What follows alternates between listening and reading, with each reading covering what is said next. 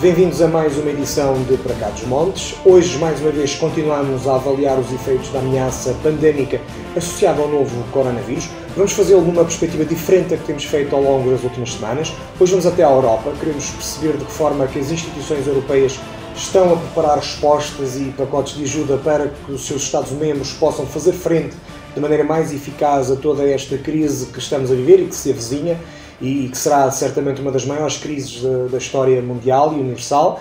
Eh, vamos fazê-lo através do Parlamento Europeu. Vamos conversar com Pedro Silva Pereira, além de deputado e vice-presidente do Parlamento Europeu. Teremos também connosco José Manuel Fernandes, também ele deputado do Parlamento Europeu. Vamos ouvir as suas perspectivas. Trata-se de dois deputados com especial atenção e que olham de, de, alguma forma para a região norte do nosso país, além de representarem Portugal nessas instituições. E com eles vamos também discutir todo o conjunto de medidas que ainda na passada sexta-feira o Parlamento Europeu aprovou e que pretendem também, eh, dessa forma, pressionar eh, sinais positivos que surjam e que advenham do Conselho Europeu que se realiza na próxima quinta-feira. Nosso primeiro convidado de hoje é o deputado e vice-presidente do Parlamento Europeu, o Pedro Silva Pereira. Desde já agradeço a sua disponibilidade em estar em, connosco nesta emissão em que pretendemos uh, avaliar a resposta da Europa e as implicações em Portugal. Muito obrigado. Uh, Com gosto.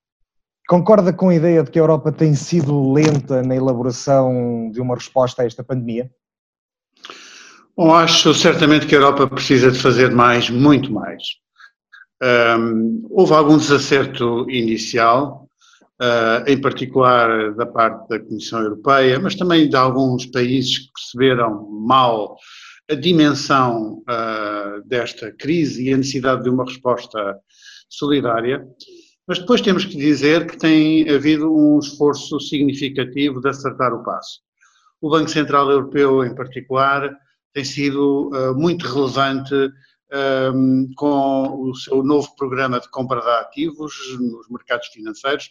São 750 mil milhões de euros que se somam a outras linhas anteriores, e isso tem permitido uma coisa fundamental, que é que os mercados financeiros permanecem uh, calmos, uh, que os juros uh, estejam baixos e controlados, e, portanto, aquilo que foi uma resposta mais lenta do Banco Central Europeu que tivemos na última crise financeira, felizmente aqui não aconteceu. O BCE reagiu mais rapidamente. Depois, o Eurogrupo definiu um conjunto de respostas de emergência que também são um passo positivo, mas tudo isso, como digo, é muito insuficiente. A União Europeia precisa de um grande plano de recuperação económica e é disso que verdadeiramente precisamos nesta altura. Eh, defendeu os recovery bonds eh, como uma solução que garante melhor estabilidade e que o Parlamento acabou por aprovar na passada sexta-feira sob a forma de resolução. Qual é a importância destas tão falada recovery bonds? Bom, nós precisamos, como digo, uh, e foi isso que o Parlamento Europeu aprovou, de um grande plano de recuperação económica. E é muito importante que o tenha feito, porque depois das divergências que foram evidentes entre alguns governos europeus, o facto de o Parlamento Europeu ter sido capaz de aprovar uma estratégia de resposta para a crise, reunindo os principais grupos políticos, incluindo alguns que têm sido mais resistentes a estas medidas eh, financeiras mais inovadoras, é em si mesmo muito importante. Eu acho que é mesmo histórica esta resolução que foi aprovada. E o que é que ela contém, essencialmente? A ideia de um plano europeu de recuperação económica, isto é, que a recuperação das economias não deve ficar apenas às costas dos Estados-membros e, portanto, a sobrecarregar a sua dívida pública. Isso significa que precisamos, então, de um orçamento europeu plurianual reforçado, não aquela proposta de cortes que estava aí em cima da mesa. Um, precisamos de mais recursos próprios para sustentar esse orçamento uh, a nível europeu, portanto, novas receitas europeias que permitam sustentar esse investimento, sobretudo agora nos primeiros anos a seguir à crise, e precisamos finalmente do tal instrumento financeiro uh, excepcional que são as recovery bonds. O que é isso? As recovery bonds são títulos de dívida uh, emitidos pela própria Comissão Europeia, garantidos pelo orçamento europeu. Portanto, isso significa que a Comissão Europeia iria ela própria aos mercados financeiros buscar os recursos financeiros, portanto, contrair uh, empréstimos obrigacionistas, emitir títulos de dívida, um, e daí a de garantia desses empréstimos o próprio uh, poderoso orçamento europeu. Isso permitiria alavancar os financiamentos que uh, são necessários para o tal plano de recuperação económica e com uma consequência muito importante, é que esse esforço junto dos mercados não sobrecarregaria a dívida pública nacional, pelo menos mais do que ela já vai uh, ter que ser afetada por esta crise. E isso tem uma consequência decisiva, e nós sabemos bem o que isso significa. Isso seria uma forma de evitar uma nova crise das dívidas soberanas. É isso verdadeiramente que está em jogo. Atendendo a que praticamente nenhum país estará imune de uma forma ou de outra a essa eventual crise das dívidas, onde é que está, eh, na sua opinião, a objeção de países como a Holanda ou a Alemanha a este mecanismo? Bom, tradicionalmente eh, a oposição dessa minoria de países, porque é importante notar que se trata hoje de uma minoria de governos, essa oposição assenta sobretudo num argumento que é o argumento do famoso risco moral. Isto é, a ideia de que se houver uma solidariedade na hum, assunção de obrigações, eh, responsabilidades financeiras, então isso funciona como desincentivo para os Estados-membros para terem políticas orçamentais responsáveis e para um, fazerem as tais reformas estruturais que esses países acham que nós devíamos fazer. Uh, ora, acontece que essa visão do risco moral é um erro por duas razões. Em primeiro lugar, porque a existência de solidariedade uh, é hoje uma vantagem para todos os membros do euro e não apenas para aqueles que aparentemente seriam mais beneficiados. Porque se nós não tivermos isso, é verdadeiramente o projeto europeu que fica em risco, desde logo é o próprio euro que fica em risco, e as vantagens que esses países do centro e do norte da Europa têm tirado do euro uh, ficariam elas também uh, ameaçadas. Depois, também é preciso perceber que uh, já foi feito um importante caminho no sentido da, da tal redução dos riscos por conta dos países da periferia. Nós hoje já não temos países em procedimento de déficit excessivo. Toda a gente baixou os déficits, primeiro para baixo de 3%. Portugal já tem excedente orçamental, tinha antes desta crise uh, irromper. Uh, as dívidas públicas têm vindo a ser reduzidas e controladas. Os bancos fizeram saneamento dos seus créditos mal parados. Portanto, uh, a ideia de que não podemos fazer partilha de riscos, porque primeiro temos que tratar da redução do risco, francamente, parece uma conversa de quem não quer mesmo é uma solução, uma solução solidária, porque para essa gente parece que nunca chega a, a, redução de riscos nunca é suficiente e nunca é o momento da partida de riscos. Ora, acontece que perante uma crise com estas dimensões, que atinge todos por igual, como diz, que verdadeiramente toda a gente sabe uh, que ninguém provocou. Uh, a ideia de que, uh, mesmo assim, não haveria uma resposta solidária da Europa é intolerável. E é por isso que este, este pronunciamento do Parlamento Europeu em, em, defesa de uma resposta forte e solidária é tão importante. Eu espero que ele possa influenciar o Conselho uh, para uma decisão positiva e também a Comissão, porque a Comissão Europeia também tem aqui um papel importante a desempenhar. Era precisamente aí que eu, que eu lhe ia perguntar. Se por um lado o Parlamento Europeu viu esta sexta-feira um conjunto ambicioso de medidas eh, serem aprovadas eh, com os votos dos, eh, do grupo parlamentar que integra, dos socialistas e democratas, do PPE, dos Verdes, do Renovar Europa, por outro lado, se na quinta-feira o Conselho da Europa não der, ou o Conselho Europeu não der sinais positivos, pode estar aqui começar a ser aberto um caminho para uma certa desagregação europeia. Concorda com esta ideia ou ou esperamos que este cenário ainda esteja longe?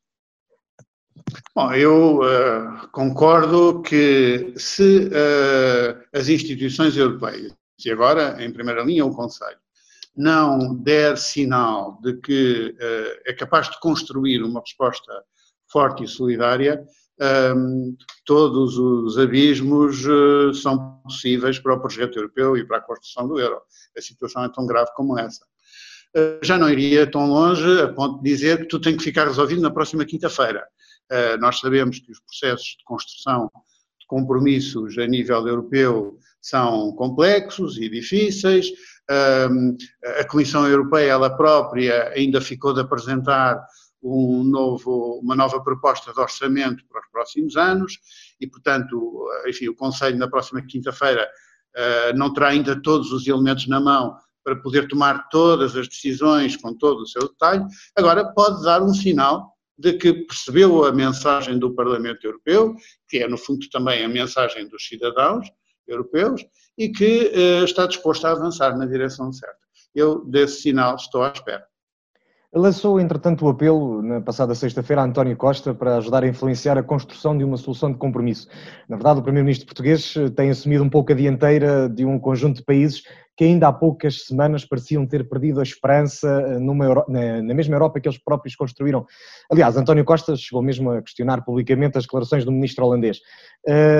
como tem visto a atuação do, do Primeiro-Ministro de Portugal neste contexto?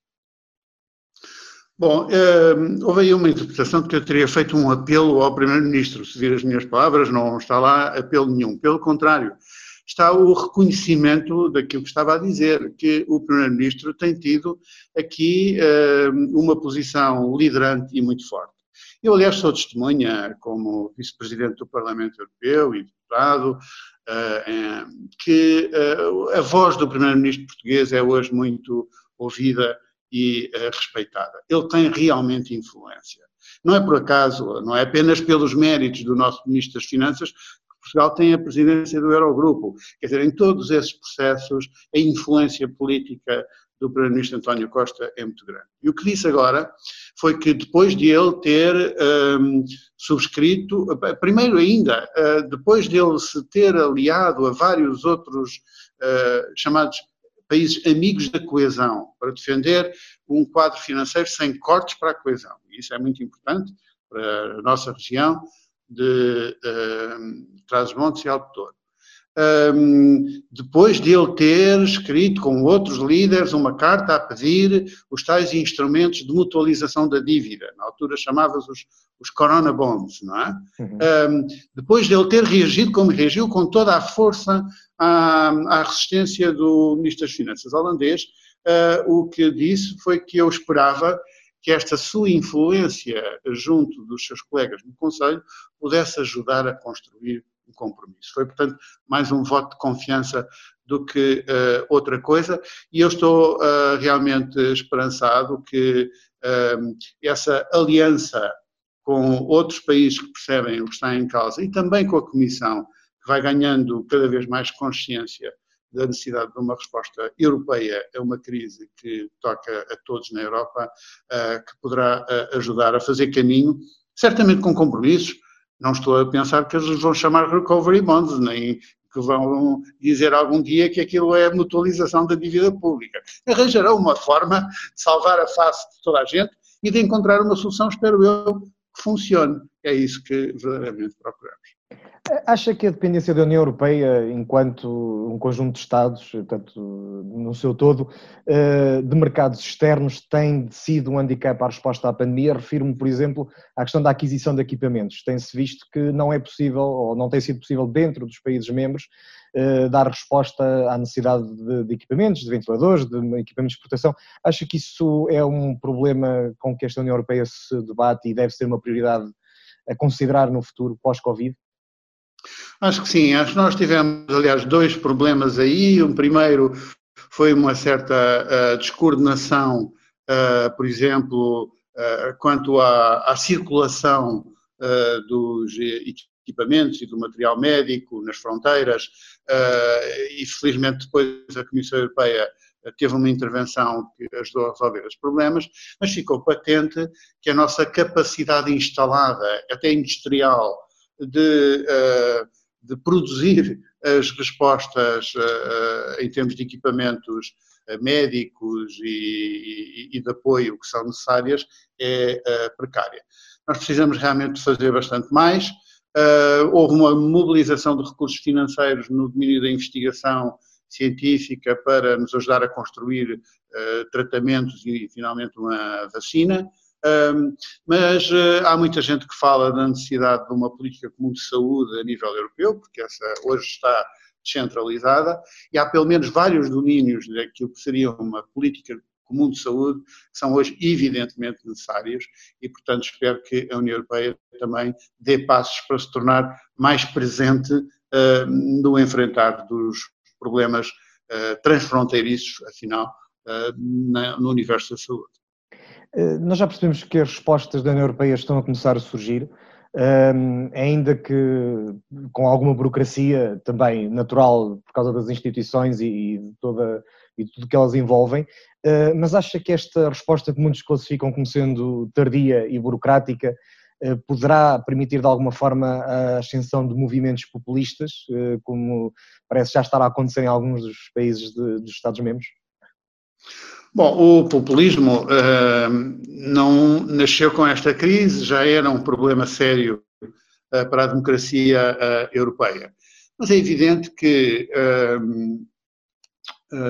as dificuldades que vamos necessariamente atravessar no plano económico e social são um terreno de oportunidades para explorar os descontentamentos, para deitar culpas para a Europa e, portanto, para os movimentos eurocéticos e populistas. É também por isso uh, que quem defende o projeto europeu uh, não pode deixar de uh, estar na linha da frente da defesa de uma resposta unida e solidária da União Europeia a, a esta crise. O resto seria incompreensível para os cidadãos e seria um erro histórico que poderia pôr em causa o projeto europeu. Sabe, eu disse no, no Parlamento Europeu, na intervenção que fiz no plenário em Bruxelas esta semana, que se vive na Europa um, um sentimento de angústia que faz lembrar um alerta de tsunami. Como se tivesse soado um alerta de tsunami nas economias europeias uh, por toda a parte e ao mesmo tempo. E toda a gente sabe que uh, com as economias paralisadas vem aí uma onda gigante.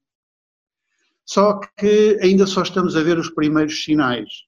E os primeiros sinais dela já são muito preocupantes nos uh, um, lockouts, nos, uh, nos layoffs, perdão, nos primeiros números sobre o desemprego, no, nas previsões sobre as quedas do PIB, mas ainda só estamos a ver os primeiros sinais.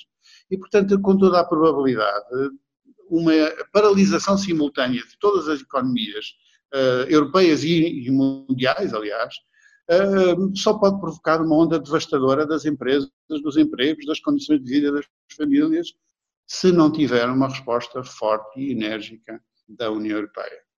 E é por isso que ela se torna tão necessária. Até porque, se não acontecer, nós sabemos que agora nos estão a dizer, mas estão suspensas as regras orçamentais. Quer dizer, vocês podem uh, violar os limites do déficit da dívida pública, e nós agradecemos, uh, mas nós já conhecemos este filme, uh, em que, perante uma crise, nos dizem agora podemos responder à crise com todos os meios disponíveis. E, portanto, os déficits e as dívidas públicas aumentam ainda mais. Mas e depois? Eh, quando eh, a visibilidade da dimensão da onda se tornar clara, quando isso provocar eh, nervosismo nos mercados financeiros, quando as agências de rating começarem a baixar os ratings dos países e os juros a subirem, então como é que é? Vamos ser devolvidos a uma nova crise das dívidas soberanas? É isso que nós precisamos desesperadamente de evitar. E só podemos evitar se, em vez da dívida pública que tem que aumentar, eh, ser apenas a dívida dos Estados, for também uma responsabilidade assumida a nível europeu, pela Comissão Europeia, com as suas obrigações, com os seus recovery bonds, chamem-lhe lá como quiserem. mas uma forma de realmente partilhar esta responsabilidade entre os Estados nacionais, que já vão ser muito afetados, e o nível europeu solidariamente. Ainda que do ponto de vista económico, eh, pronto, o caminho terá que ser inevitavelmente eh, esse que refere, eh, permita-me que volte um bocadinho atrás e ainda a questão de algumas tendências populistas que surgem. Como é que vê o que está a passar na Hungria e na Polónia? Bom, com muita preocupação. Aliás, o Parlamento Europeu votou nesta sua resolução também uma condenação muito firme e clara das medidas que foram tomadas, quer na Hungria, quer na Polónia, a pretexto do estado de emergência, mas que são desproporcionadas e, por isso, também violadoras dos princípios do Estado de Direito e dos nossos valores europeus. E nós não nos podemos conformar com essa situação.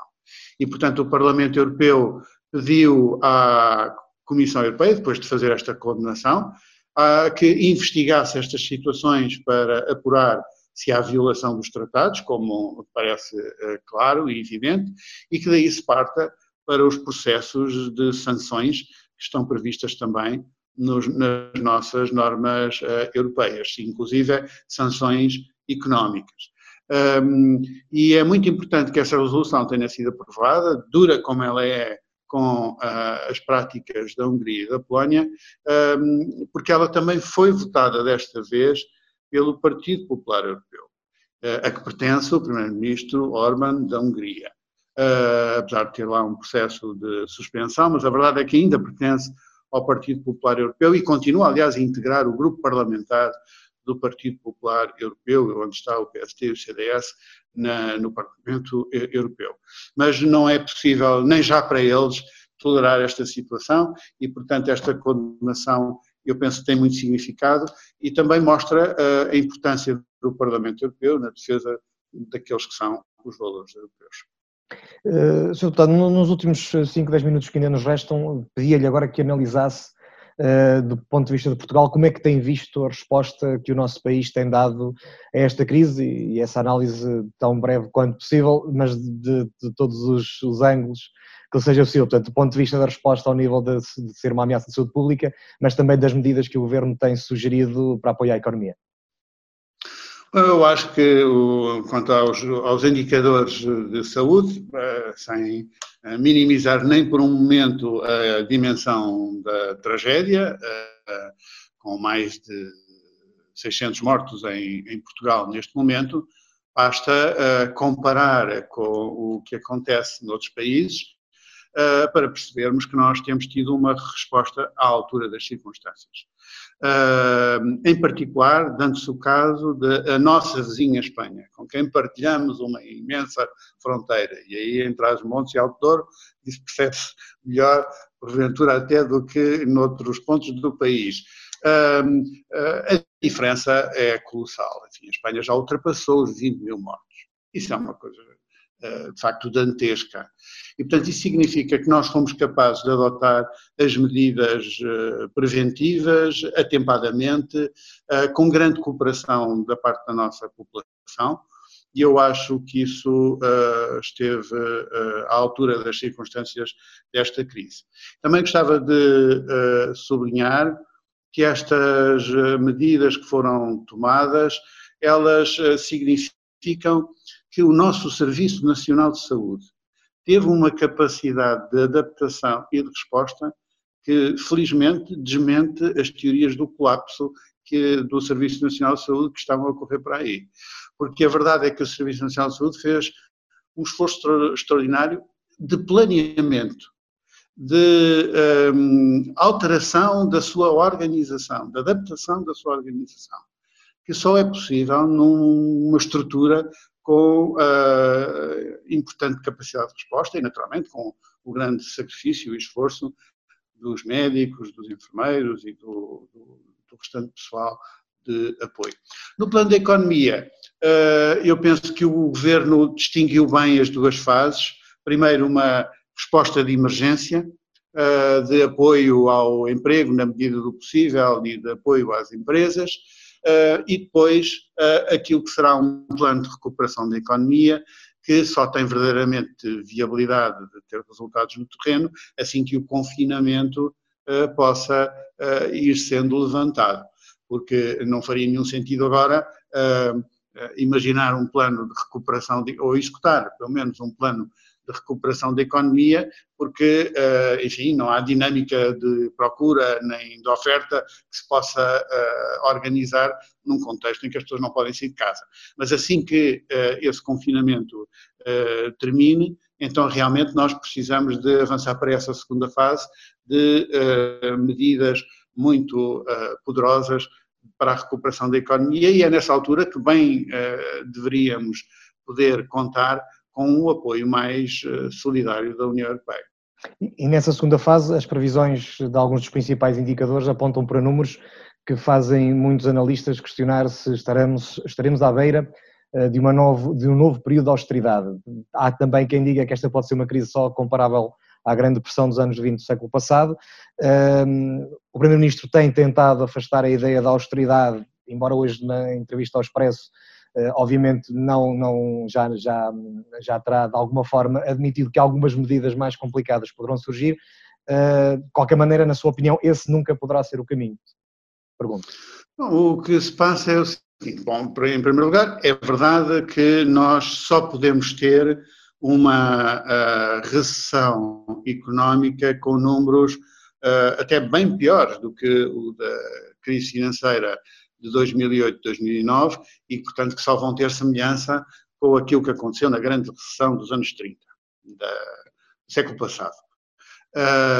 E, portanto, vai ser uma coisa brutal. Não pode ser de outra maneira, como dizia há pouco, com a paralisação simultânea de todas as economias. Como é que se responde a isso? Bom, nós precisamos responder a isso com investimento e não com austeridade. E, portanto, esse investimento é o eixo uh, fundamental da resposta e é por isso que propus e, uh, e o Parlamento Europeu uh, também e aprovou a tal ideia desse grande plano de recuperação da economia organizado a nível europeu. Agora, tudo dependerá também da consistência dessas medidas. E nós precisamos de realmente saber este apoio que o Banco Central Europeu está a dar com a sua política monetária é duradouro? Uh, isso seria muito importante para que os juros estivessem baixos e os Estados estivessem menos sobre pressão dos mercados para adotar as tais medidas restritivas. Esse plano de recuperação da economia a nível europeu vai ser suficientemente poderoso? Uh, vai ser suficientemente isento de condicionalidades? Uh, e, portanto, esses aspectos precisam de ser definidos e por isso eu compreendo que o Primeiro-Ministro apenas neste momento o que pode dizer é que esse não é o meu plano, o meu plano não é a austeridade, o meu plano é o investimento e, e espera poder reunir as condições, e nem todas dependem dele, verdade seja dita, para que realmente isso possa ser conseguido. Eh, para concluir, tenho apenas aqui mais duas questões. A primeira prende-se com a nossa região, que conhece muito bem. Eh, estamos a falar de Trás-os-Montes, Douro, uma região que ultimamente tem prosperado muito também à custa do turismo e, e eh, a reboque desse, dessa atividade, uma atividade que necessariamente não vai sair muito bem desta crise, porque vai demorar algum tempo até que as pessoas se sintam seguras a voltar a circular e a usufruir do que têm à sua disposição. Eh, como que Kant vê aqui para a nossa região, que é também uma das regiões mais deprimidas no contexto do país e da Europa, eh, soluções para que possamos eh, combater esta crise e sair de alguma forma o melhor possível de todo este cenário? Bom, a minha experiência, que é a sua também, que é todos os que conhecem e vivem nessa região de Trás-os-Montes e Autora, da autor, é que quando há crises, elas chegam sempre primeiro ao interior, quer dizer, um, uh, e também quando uh, os Estados têm dificuldades em uh, manter as suas políticas de solidariedade e, portanto, de investimento no interior, quando têm essas dificuldades financeiras, são aquelas regiões que mais precisam dessa solidariedade, que sofrem mais. E é verdade também, finalmente, que um, a região do Douro, particularmente, sofrerá, uh, e já está a sofrer, naturalmente, com uh, as dinâmicas negativas no setor do turismo. Uh, e, portanto, isso é uh, um problema. Uh, eu creio que isso significa que aquele plano de recuperação económica que, de que nós precisamos a nível nacional e que será, espero eu, suportado por uh, instrumentos financeiros europeus, precisa de ter uma forte discriminação positiva em favor daquelas regiões que enfrentam mais dificuldades, mais vulneráveis, em particular uh, as regiões do interior. Estou convencido que, desse ponto de vista, podemos contar com a atenção do Governo. O Governo já deu vários sinais da sua uh, especial atenção aos problemas do interior e, portanto, eu conto que uh, essa estratégia para a recuperação económica seja uma estratégia que inclua um pilar significativo de discriminação positiva a favor do interior. Para concluirmos, acredita que esta crise pandémica poderá de alguma forma mudar o mundo e pergunto-lhe isto não só na perspectiva da Europa, como também uh, daquilo que é tudo o que nós conhecíamos até este momento, a maneira como nos organizamos. Uh, o que é que acha que repercussões podem vir uh, daqui para uns anos quando olharmos para trás? O que é que acha que pode estar diferente? Bom, há muitas coisas que eu espero que possam mudar. Nós ganhamos com esta pandemia uma consciência mais aguda ainda da nossa interdependência global. Isto é, da forma como estamos também dependentes daquilo que acontece uh, noutros quadrantes e que isso nos influencia a todos. Portanto, eu acho que a primeira lição é que não há respostas que possam ser construídas isoladamente as respostas que nós podemos construir em cooperação com os outros países serão sempre mais eficazes. E é por isso também que a nossa pertença à União Europeia é tão importante para nós, porque isso nos dá uma oportunidade de construir as tais soluções mais relevantes um, para nós, uh, no sentido de serem mais eficazes, mas também mais relevantes mesmo para a Europa e para o mundo. Uh, uma Europa mais forte é uma Europa também que tem uma voz nas estratégias de desenvolvimento sustentável, uh, nas políticas de saúde à escala global. E isso penso que é qualquer coisa que precisamos de, de, de ter em atenção. Depois, em segundo lugar, destacaria talvez uh, as problemáticas que têm que ver realmente com a nossa capacidade industrial e instalada para produzirmos no espaço europeu aquilo de que precisamos. Enfim, as, as cadeias eh, de produção excessivamente globalizadas deixam-nos também muito dependentes dos incidentes que possam acontecer uh, por toda a parte.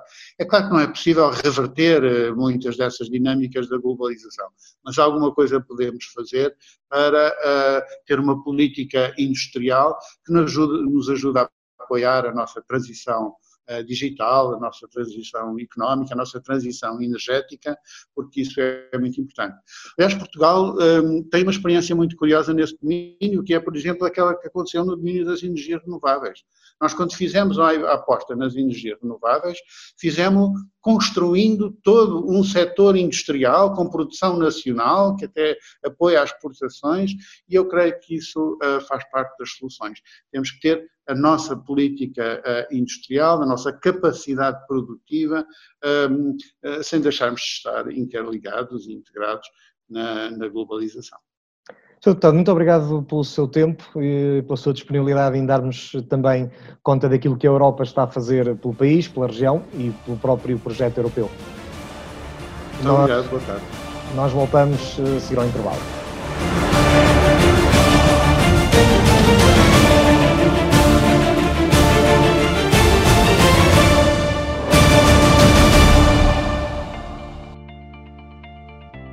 Sente nestes dias que vivemos ansiedade, preocupação, se está mesmo assustado ou assustado com as notícias do Covid-19, pode ter a certeza de que não está só. Estamos todos, no fundo, a adaptarmos a viver uma realidade estranha. E se tem dificuldade em gerir o teletrabalho, as horas seguidas com a família, nesta necessidade de isolamento, também não é caso único, pode crer. O que pode ajudar a que nos sintamos melhor é, desde logo, continuar a ficar com familiares e amigos e a partilhar o modo como estamos a viver tudo isto. Ajuda aqueles de quem mais gosta e deixe que o ajudam também. Vejamos agora se estamos a fazer, no essencial, aquilo que é certo nesta hora difícil. Permanecer em casa e sair apenas em situações absolutamente necessárias. Lavar as mãos frequentemente e tossir ou espirrar para a zona do cotovelo. Manter-se informado e atualizado sobre o que se passa, recorrendo a órgãos de informação credíveis ou a fontes oficiais como a Direção-Geral da Saúde. Manter sempre em contacto com familiares e amigos, mas apenas por telefone ou videochamada, falando sobre o que vive, o que sente, aquilo de que precisa ou aquilo que pode dar. Realizar até dentro do possível as rotinas e atividades habituais, incluindo o exercício físico. Se tem conseguido no essencial fazer isto, está seguramente a fazer bem e a contribuir ativamente para conter a propagação do vírus e para o bem-estar e a saúde de todos nós. Por isso, obrigado. Ainda não é possível prever todo o impacto desta situação que vivemos, mas só juntos iremos derrotar este vírus. E vamos conseguir. Seja também um agente de saúde pública, este é um conselho da Direção-Geral da Saúde e da Ordem dos Psicólogos Portugueses.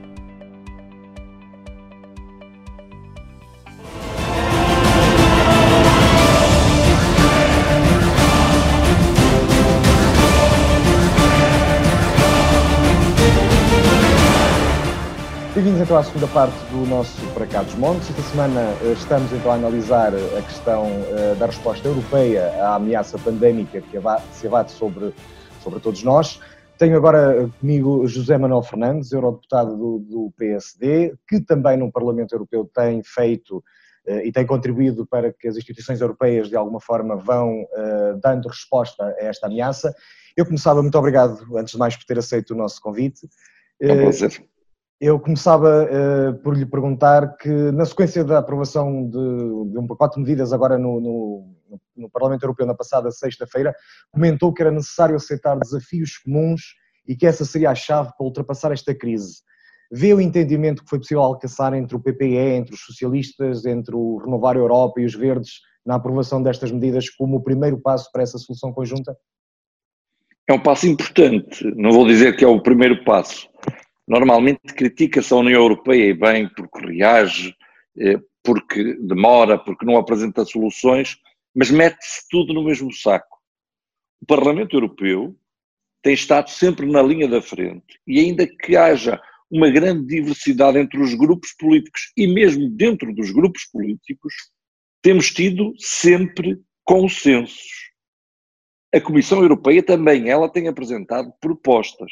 O problema tem estado nos Estados-membros, naquilo que se chama o Conselho Europeu, onde nós não temos, como eu tenho dito, líderes, nós temos governantes. Infelizmente, um problema que existe à escala global. Se lhe pedir o nome de um líder eh, à escala global, com certeza que não vai apresentar nem o Trump, nem o Boris Johnson, nem o Putin, nem o Bolsonaro. E nós até agora ainda tínhamos a Merkel, ainda continuamos a ter um bocadinho da Merkel ainda que ela eh, esteja numa situação frágil. Ora, o Parlamento Europeu tem apresentado sempre soluções. Esta semana foi muito importante uh, aquilo que se passou e nem todos uh, perceberam a importância do que aprovamos. Porque, pela primeira vez, nas medidas que foram apresentadas e aprovadas, há dinheiro novo, há dinheiro adicional constituímos um fundo de emergência com 3 mil milhões de euros para salvar vidas, onde se pode comprar agora ventiladores, equipamentos, luvas, onde se pode fazer e ter hospitais de campanha. E isto obrigou, entre aspas, a que existisse unanimidade no Conselho. Foi uma decisão por unanimidade no Conselho, porque obrigou a alterar o regulamento do quadro financeiro plurianual o que raramente acontece. Depois há decisões mais fáceis, mas que são importantes. A decisão da Comissão Europeia de remover eh, os limites das ajudas de Estado e, portanto, eh, o Estado pode injetar nas empresas dinheiro eh, eh seu, dinheiro eh, do orçamento do Estado, é positivo. Eh, ter retirado as regras do Pacto de Estabilidade é positivo. E depois, para Portugal, é muito positivo que até junho de 2021 o Portugal 2020 tenha flexibilidade e não haja cofinanciamento europeu. Ou seja, não haja cofinanciamento nacional. Ou seja, o cofinanciamento europeu é de 100%. O é dinheiro a fundo perdido a 100%, até junho de 2021. Nós no Portugal 2020, por executar, ainda temos 13 mil milhões de euros. Agora, o que é que é importante? É que o governo seja justo e também solidário na aplicação destes fundos. É que não retire dinheiro das regiões mais pobres para colocar nas regiões mais ricas, como fez no passado, eh, como fez ainda recentemente com a reprogramação, por exemplo, em que levou dinheiro que estava no norte para eh, o, metro eh, de Lisboa. Vou explicar de uma forma muito simples. O norte só tem uma taxa de comprometimento nos fundos do Programa Operacional Regional de 50%. Significa que temos 1.700 milhões de euros livres. com esta flexibilização, há aqui um perigo. O governo pode ir buscar dinheiro ao norte para pôr noutros sítios. Seria inaceitável, injusto. E, portanto, agora também temos a obrigação de estarmos atentos eh, e de monitorizarmos e de exigirmos que estes recursos financeiros sejam bem usados. Um outro ponto importante que acontece pela primeira vez, já agora, resolu numa resolução que aprovamos ontem, que não tem efeitos imediatos como este, estes eh, assuntos que acabo de pôr e estes milhares de milhões, foi pela primeira vez nós temos a palavra bond uhum, numa resolução. Exatamente. Temos a palavra obrigações. Não é ainda aquilo que pessoalmente eu gostava que existisse, porque aquilo que eu acho que era importantíssimo é que, eh, não havendo risco moral que não há, ninguém, alguém tem culpa eh, do, do Covid-19.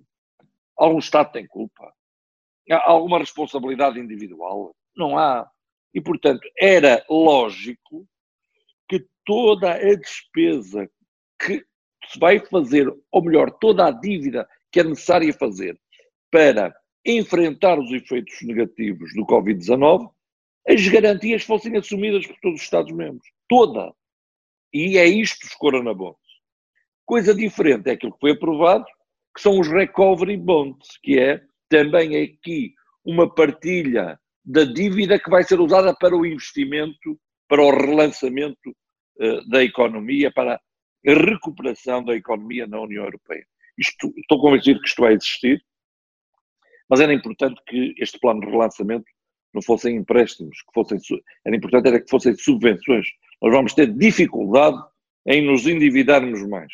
Veremos mais uma vez aqui o que decide, o que é que decide o Conselho Europeu, e eu espero que venha a decidir eh, por uns recovery bonds que, que, em que, eh, na prática, a Comissão Europeia vai aos, aos mercados buscar dinheiro, mas eu espero que a seguir isto não sejam empréstimos que cada Estado-membro tenha de assumir e que sejam eh, subvenções. Mas existir eh, a palavra bonds, obrigações, uma partilha comum eh, de garantias comuns para um programa de relançamento, de recuperação da economia, só isso também é positivo e até é histórico porque nunca aconteceu e dentro de todos os grupos políticos há reticências em relação a isto. Depois não é um, Dentro do Partido Popular Europeu há muita reticência sobre isto. Dentro do grupo dos socialistas também há reticências. Dentro dos liberais também. Mas conseguimos uma, apresentar uma solução em que os grupos pró-europeus defenderam soluções que passam por uma solidariedade de facto e os recovery bonds também são uma solidariedade de facto. Contudo, toda essa discussão que eh, conduziu eh, finalmente a que os recovery bonds pudessem de alguma forma entrar na discussão europeia está novamente a evidenciar uh, fraturas e a fragmentar o norte e o sul. Concorda com esta ideia? É sobretudo a questão norte-sul, porque você vê a Dinamarca, que até é socialista e está contra a partilha, uh, depois uh, os países mais, aqueles que chamam os países frugais, são aqueles que estão mais contra com a Holanda à cabeça. A Holanda que é daquelas, daqueles Estados-membros, que mais beneficia da União Europeia, mais ganha com o mercado interno, com o mercado único. Mas os países que normalmente são até quase sempre contra o orçamento da União Europeia e qualquer aumento, é a Holanda à cabeça, mas depois também tem a Suécia, tem a Finlândia, onde também é, é, é, é um, um governo mais à esquerda que está em funções, eh, tem também a Dinamarca, tem a Áustria e a Alemanha vai por vezes se escondendo, se esconder atrás destes Estados-membros, mas costuma ser a solução.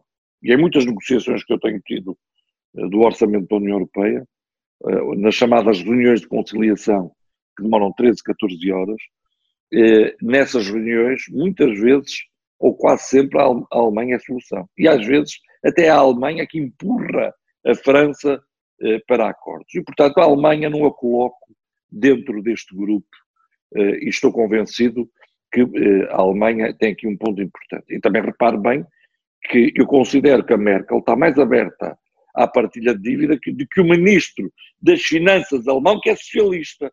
Portanto, isto não é tanto de, de, de, famílias políticas, é muito mais de geografias e às vezes mesmo dentro de, de cada grupo político temos muita diferença consoante os Estados-membros. Mas o Parlamento Europeu e a Comissão têm feito o seu trabalho.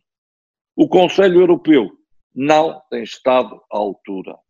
E é esse, eh, e tem sido esse, o nosso drama. E este é um momento excepcional, eh, onde ou nós agimos e mostramos que a União Europeia vale a pena, ou nós temos mais sextas-feiras como esta eh, que tivemos, onde apresentamos soluções, ou se avança para um plano de relançamento da economia que seja forte e que, seja, que se adicione ao quadro financeiro plurianual, aos fundos que vamos ter, e que esse plano de relançamento não volte a ser empréstimo.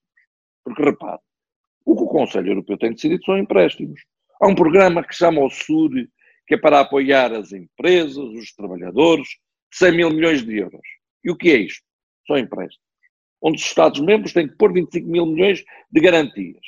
E depois a Comissão Europeia vai buscar 100 mil milhões. E empréstimos. E a dívida passa a contar para cada uh, Estado-membro o que é que são e o que é aquela linha de 240 mil milhões de euros?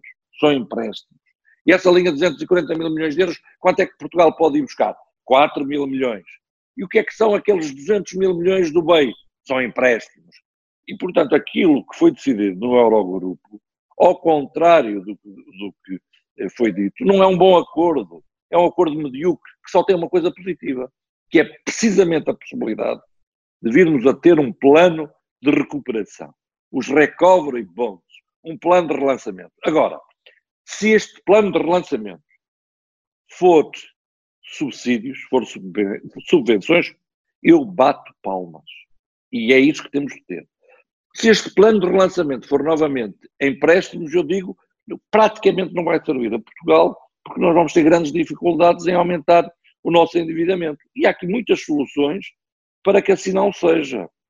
Vou tentar explicar. Sem eh, os Estados-membros terem colocado garantias adicionais, construiu-se um mecanismo europeu de estabilização financeira que permitiu, na altura, e ainda existe, emprestar dinheiro à Grécia, a Portugal e à Irlanda. E ninguém pôs garantias. Usou-se uma margem virtual do orçamento que vai desde o limite do quadro financeiro plurianual até ao limite dos recursos próprios. A Comissão está a pensar aumentar esta margem. Ou seja, os Estados-membros nem vão buscar dinheiro sequer para colocar para as garantias.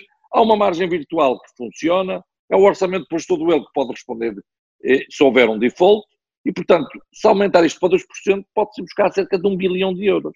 A Comissão Europeia ia buscar esse dinheiro e depois podia metê-lo no orçamento, e era o próprio orçamento que num prazo alargado de tempo ia pagando a, a, a respectiva dívida que tinha sido contraída. Se se fizer isto, isto é extremamente positivo. Permite logo nos dois, três anos de 2021, por exemplo, a 2023, existir um grande investimento e depois essa dívida, se for, por exemplo, um bilhão de euros, que é quase o equivalente ao quadro financeiro plurianual, era paga durante o tempo e não contava para o endividamento de cada país. Porque agora, se cada país começar a endividar, os mercados vão começar a olhar e, e colocam em risco a notação financeira com os problemas que aí temos. Portanto, há soluções que nós defendemos, que estão inclusivamente na resolução comum, que agora vão depender de uma coisa muito simples, da vontade dos nossos governantes. E como eu lhe disse, os, aos nossos governantes europeus, eu não lhes chamo líderes, chamo-lhes governantes. Vai depender, de, vai depender dos nossos governantes, que vão ter a oportunidade de mostrar se estão à altura do acontecimento. E acha que vai ser já quinta-feira que eles vão dar esse, esse sinal à Europa? Eu espero que quinta-feira, não quero que decidam já. Eu prefiro que não decidam já do que decidam mal. É, no próximo Conselho Europeu, se tivermos um plano de recuperação que não seja unicamente empréstimos, até pode ser um misto, mas que seja uma partilha onde haja também subvenções para os programas, isso será um passo e um passo positivo. Eu sei que a Comissão Europeia defende isto, Eu sei que alguns Estados defendem isto. Estou convencido que a senhora Merkel concordará eh, com isto. Agora, existe unanimidade para tudo isto, é preciso não esquecer.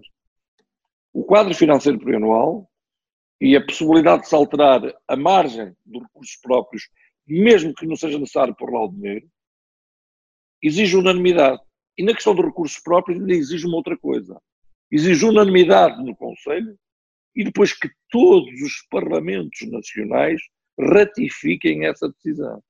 O que é algo que também demora tempo e por isso, neste intermédio, ainda pode haver uma declaração política de todos os Estados-membros que assegurem que se pode ir até aos 2% eh, do rendimento nacional bruto em termos eh, dos recursos próprios. Agora, há outra coisa que eu considero importante dizer. Nós viramos sempre para a Europa quando nos dá jeito. De quem Sim, é a competência? De quem é a competência na área da saúde? De quem é a competência na área da educação? De quem é a competência na área das florestas? De quem é a competência na área da proteção civil? De quem é a competência na área da segurança? De quem é a competência na área da defesa? É nacional. E depois há um problema que é que nós dizemos. Ai, a Europa, a Europa não está a fazer. Mas se nós tivermos a necessidade, ou se quisermos avançar para uma partilha maior, dizemos, não, não, não, nós é que mandamos nisto, nós é que temos que mandar nisto. E ainda há gente que ainda não percebeu que se nós, nós só teremos uma soberania nacional forte se tivermos uma soberania europeia forte. Alguma vez nós pensamos que vamos resolver o problema das alterações climáticas, mesmo da saúde pública, da segurança, da defesa, se não partilharmos? Não vamos. Agora repare bem ao estado em que chegamos. Nós não somos capazes de produzir os nossos equipamentos, os nossos ventiladores, de produzir máscaras e luvas. Temos que andar a importá-las.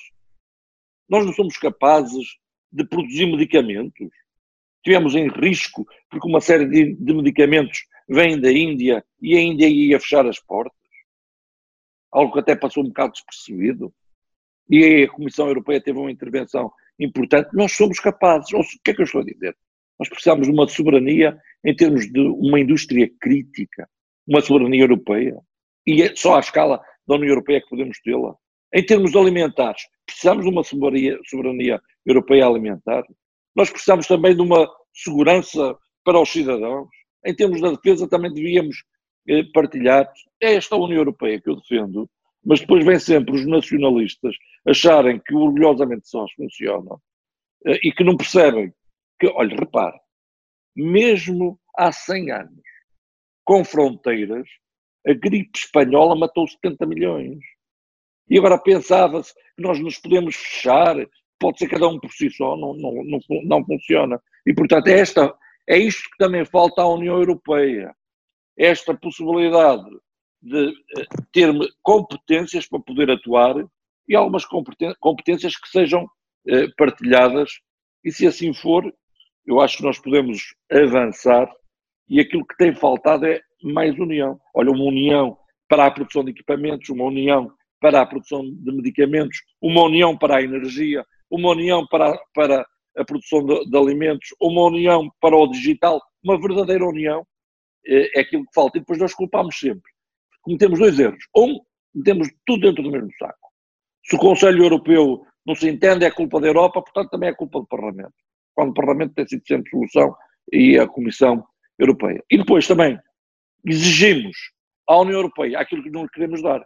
Dizemos assim, os Estados-membros dizem assim, tem aqui 1% do rendimento nacional bruto, é o vosso orçamento. Agora, desenrasquem-se e façam tudo. É impossível. Quando há outra coisa que as pessoas não sabem, é que o orçamento da União Europeia tem um valor acrescentado enorme.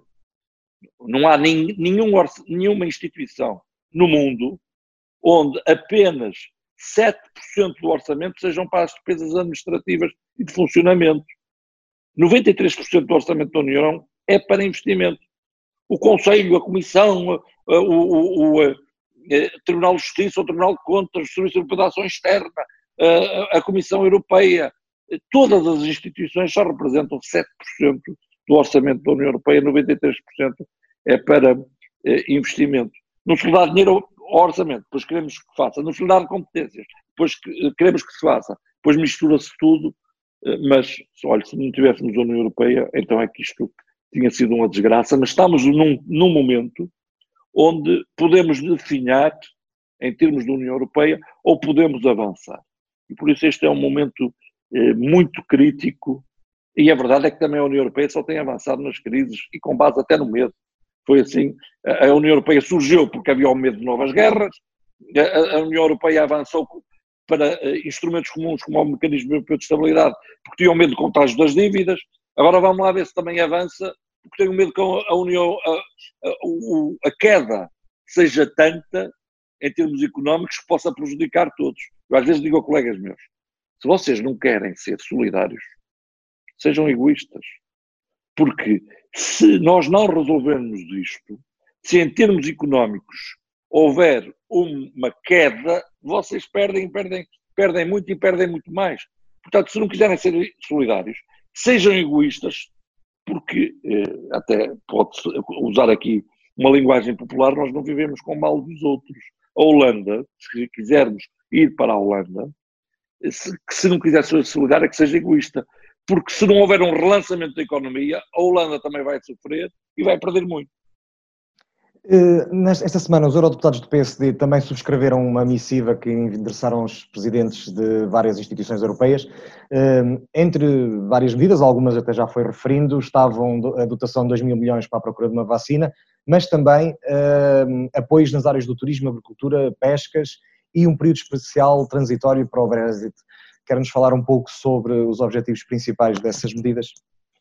Se nós fizermos um documento com 17 propostas, que foi entregue a todos os presidentes das instituições, também foi enviado para o Presidente da República e para o Primeiro-Ministro, onde defendemos a, a mutualização da dívida numa forma que não estava sequer na resolução, mas os recovery bonds já são um ponto positivo onde defendemos o resseguro do desemprego e, por isso, votámos a favor eh, de uma proposta de emenda do Partido Socialista, que, aliás, eh, foi aprovada. O Partido Socialista aqui está incorreto, porque foi o grupo dos socialistas e democratas, é esse eh, o nome.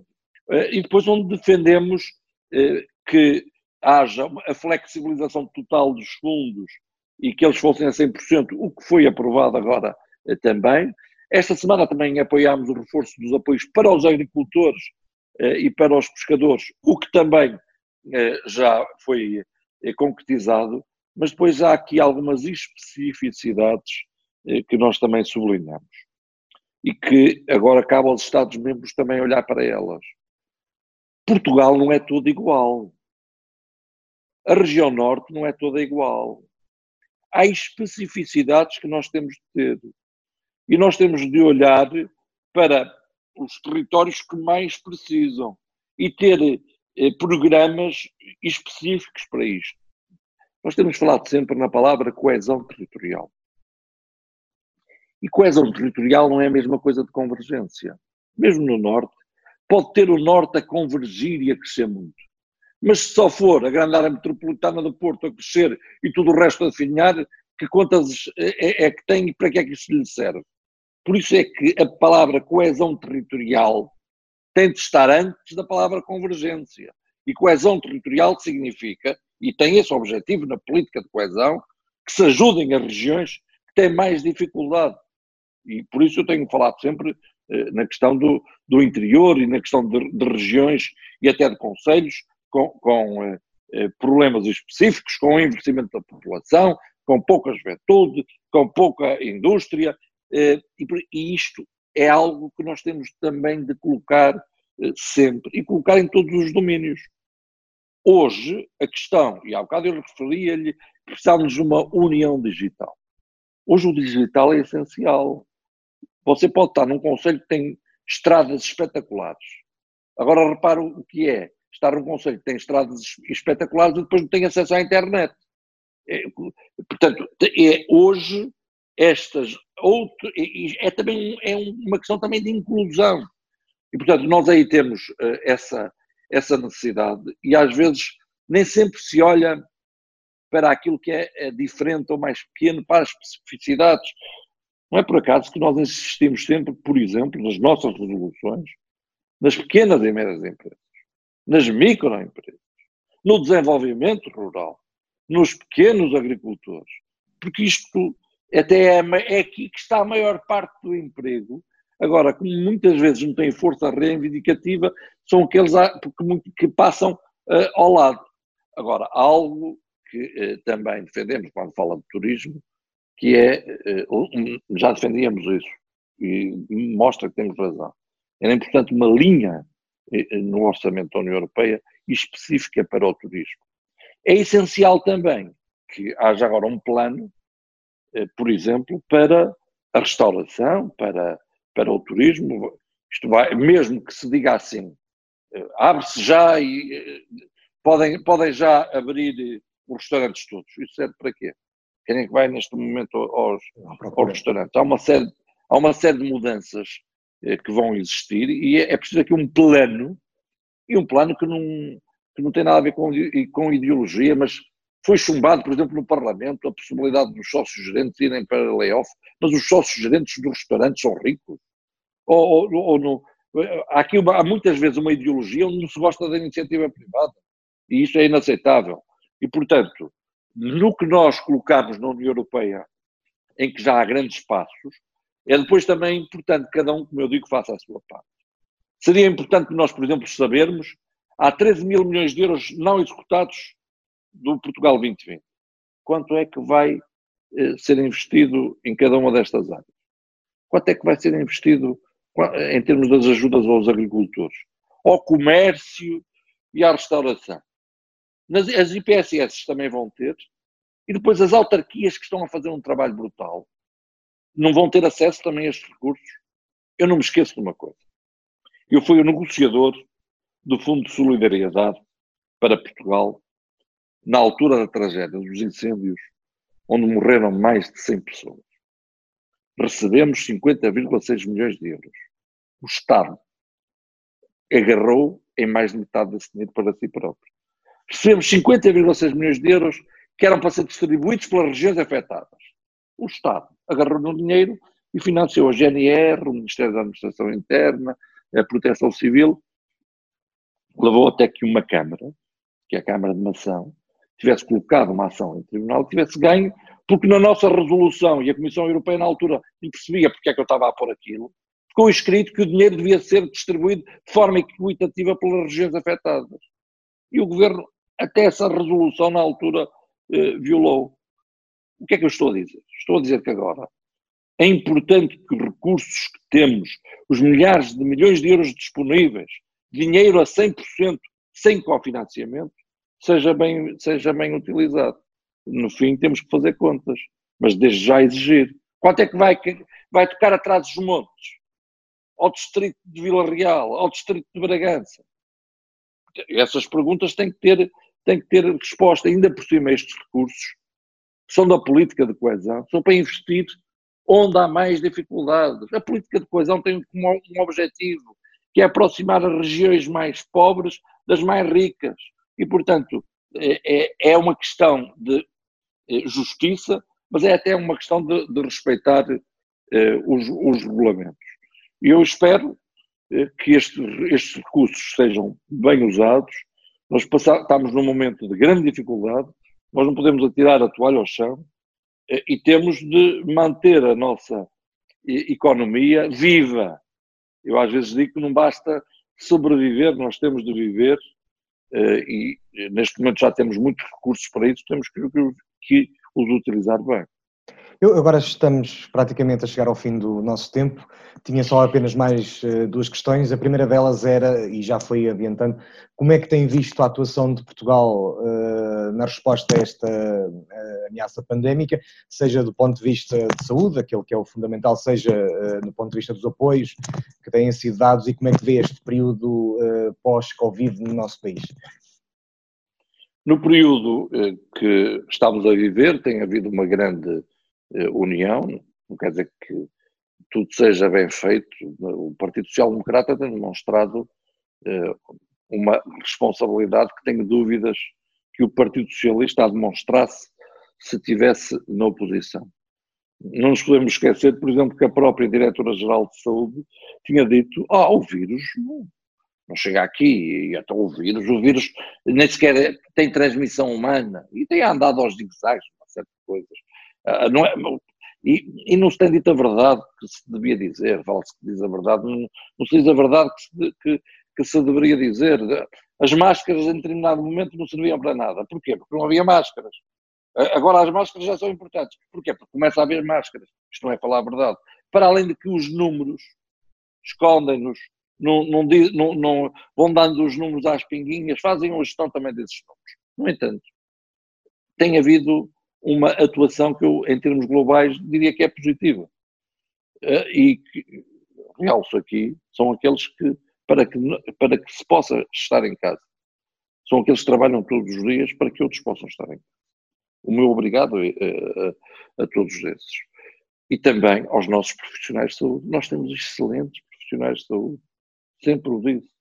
E muitas vezes com meios rudimentares ou poucos meios, o trabalho que eles fazem.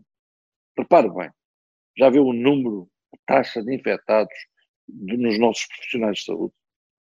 Isso foi por descuido deles, não foi? Não tinham meios. Quantos privados andaram a fazer viseiras para oferecer aos, aos hospitais? Alguns em impressoras 3D, eu conheço. E, portanto, nós tivemos aqui eh, algum desleixo inicial, que foi, mas isto não chega aqui, isto nem, nem se transmite eh, entre humanos quando já se conheciam os efeitos, mas tem-se atuado de uma forma unida, tem-se atuado de uma forma que eu diria eh, positiva. Em termos económicos, andou-se às pinguinhas eh, com, com medidas, eh, mas depois também se deu um avanço. Falta aquilo que é, que é o mais pequeno e falta uma outra coisa. Nós não adianta estarmos a aprovar milhares de milhões de euros e depois o dinheiro não chegar à economia real rapidamente e àqueles que mais precisam e sobretudo às pequenas e médias empresas nem adianta uh, a banca financiar aqueles que já não precisam ou só aqueles que, estão, uh, que estão muito bem. Uh, há aqui um, um, outro passo que é preciso dar, que é esse passo agora também da economia. e aí, ou no pós, agora naquilo que, chamam pós-Covid-19, que eu não sei o que é que será esse pós-Covid-19. O pós-Covid-19 para mim será depois da vacina, ou de um tratamento eficaz. E aí, já agora um parênteses. Anda cada um a tentar encontrar a sua vacina. Isto é uma questão, uma questão de saúde pública global. Imagina o que era ter todos os cientistas numa plataforma a, a, procurarem uma solução onde se colocasse milhares de milhões de euros para a investigação, a poupança que isso não seria e em, o encontro da solução e a vacina seria eh, muito mais rápida. Assim andamos a ajustar hoje e à procura de, respostas hoje para as quais outros já as têm, mas ainda não as partilham. Mais uma vez aí a necessidade de, de, de partilha. Depois neste, eh, neste pós-Covid ou nesta fase, Vacina. as autarquias, as autarquias têm tido um papel brutal. Eh, se não fossem as autarquias, isto era uma desgraça. Mas nem sempre se reconhece esse papel. Eh, e as autarquias, elas próprias também, estão a assumir responsabilidades que nem são delas, são do governo. Eu espero que agora, nestes fundos do Portugal 2020, que estão disponíveis a 100% até junho de 2021, elas também tenham acesso a esses fundos. Até porque são as autarquias, neste momento, que estão a substituir eh, ao governo. Depois, as IPSS, as misericórdias, têm um papel também fundamental, têm uma despesa adicional, que também sejam eh, ajudadas, e depois a questão da economia. 13 mil milhões de euros é muito dinheiro. É o que ainda está por executar no Portugal 2020. Eh, que se, que se injete rapidamente, eh, que se avance eh, com, com urgência, para que se consiga minimizar o efeito negativo. Nós vamos, vamos sempre levar uma pancada, mas que se aguente e, e que se consiga sair para depois voltarmos a crescer. Olha, Portugal, é, ninguém merece isto. Os portugueses muito menos. A seguir a, conseguimos mandar a Troika embora. Um esforço brutal. E agora a seguir ainda apanhamos com isto. É por isso que eu digo, uh, aqui não há risco moral, isto não foi culpa de ninguém, todos têm de ajudar, a União Europeia tem de ser uh, solidária. E eu conto com uma resposta, com uma solidariedade de facto da União Europeia e com mais sextas-feiras como esta que tivemos, onde se aprove uh, dinheiro real, onde seja adicional e onde negociando só com empréstimos, empréstimos, empréstimos, porque nós vamos ter dificuldades em nos podermos endividar e se só forem empréstimos, como, foi, como tem sido até agora e como foi o que foi proposto no, no Eurogrupo, dificilmente conseguiremos sair disto bem. Uh, e o objetivo é sair disto bem. Mas há uma coisa, é que nós, uh, a palavra desenrascar é uma palavra que nos assenta muito bem. E nós, mesmo nas adversidades, temos nos desenrascado, temos conseguido, lutamos. Uh, e repara bem, nós somos um povo sério, trabalhador, empreendedor. E agora também demonstramos que até somos disciplinados e que cumprimos e que muitas vezes até antes do governo dizer fiquem em casa, já, estavam, já, já as pessoas estavam a ficar em, em, casa. casa. Um, um, povo diz, um povo que mostrou, eh, que demonstra uma grande inteligência emocional.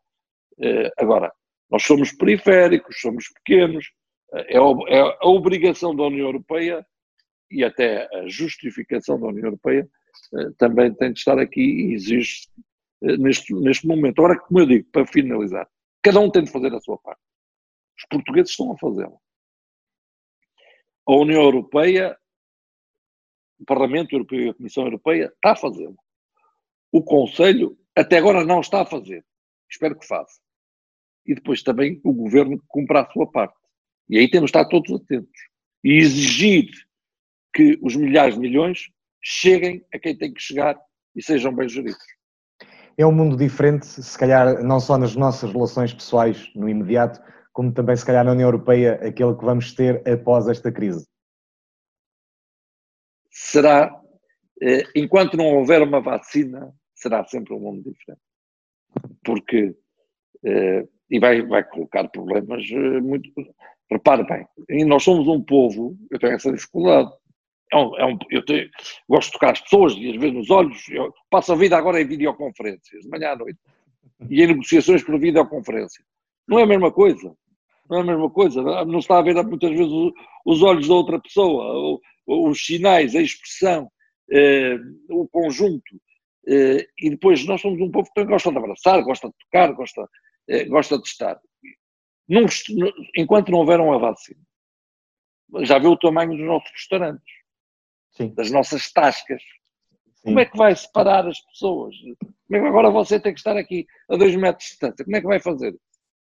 Uh, portanto, enquanto não houver uma vacina, isto vai ser muito, muito diferente. Agora, no verão, imagine nas praias como é que vai ser. Está a ver? Uh, Estou-lhe a dar pequenos exemplos que provam que isto vai ser muito diferente. Enquanto não houver uma vacina. Eh, ou um tratamento eficaz.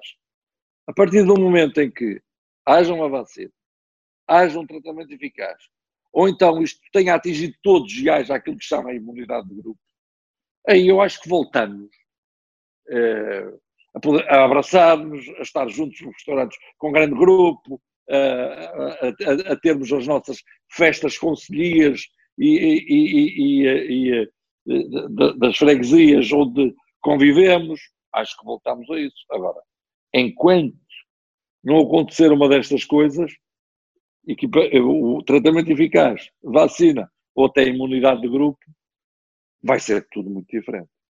Sr. Deputado, muito obrigado. E está a ver o que é que nós temos que andar na rua de máscara. Sim, isso é... Em todos os sítios de máscara, que é uma coisa. Mas vai ter que ser, e será uh, muito diferente. Agora, eu espero é que isto uh, não demore muito tempo em termos dessa diferença. Isso eu espero. Esperemos também que o nosso próximo encontro, a nossa próxima entrevista possa ser já no estúdio, frente a frente. Eh, também ele não muito grande e por isso optarmos pela videoconferência. Senhor Deputado, muito obrigado pelo seu tempo, pela sua disponibilidade e também ajudar-nos a perceber aquilo que a União Europeia poderá efetivamente, e neste caso o Parlamento Europeu, poderá efetivamente fazer por Portugal e por toda a Europa e por este projeto europeu. Muito obrigado. Termina assim mais uma edição de Para Cá dos Montes. Esta semana fomos eh, olhar sobre a Europa, ver de que maneira que a Europa, o Parlamento Europeu e as outras instituições podem ajudar Portugal, podem ajudar de facto todos os Estados-membros e impactos é que isso tem nessa região. Fizemos com a colaboração a quem agradecemos uma vez mais de Pedro Silva Pereira, vice-presidente do Parlamento Europeu, José Manuel Fernandes, deputado também no Parlamento Europeu e ambos membros dos, dos dois maiores uh, grupos parlamentares uh, do Parlamento Europeu, precisamente. Este programa, para cá dos Montes, é uma coprodução da Universidade FM e a Associação Valdouro. Tem a apresentação de Luís Almeida e Ana Gouveia, a edição e produção de Daniel Pinto a luta contra este vírus, esta ameaça pandémica que se abate sobre todos nós, não é uma luta de Aljó, não é uma luta de Sabrosa, não é uma luta individual, é uma luta conjunta, é uma luta de todos nós e por isso resta-me lhes continuo a pedir, por favor, fiquem em casa.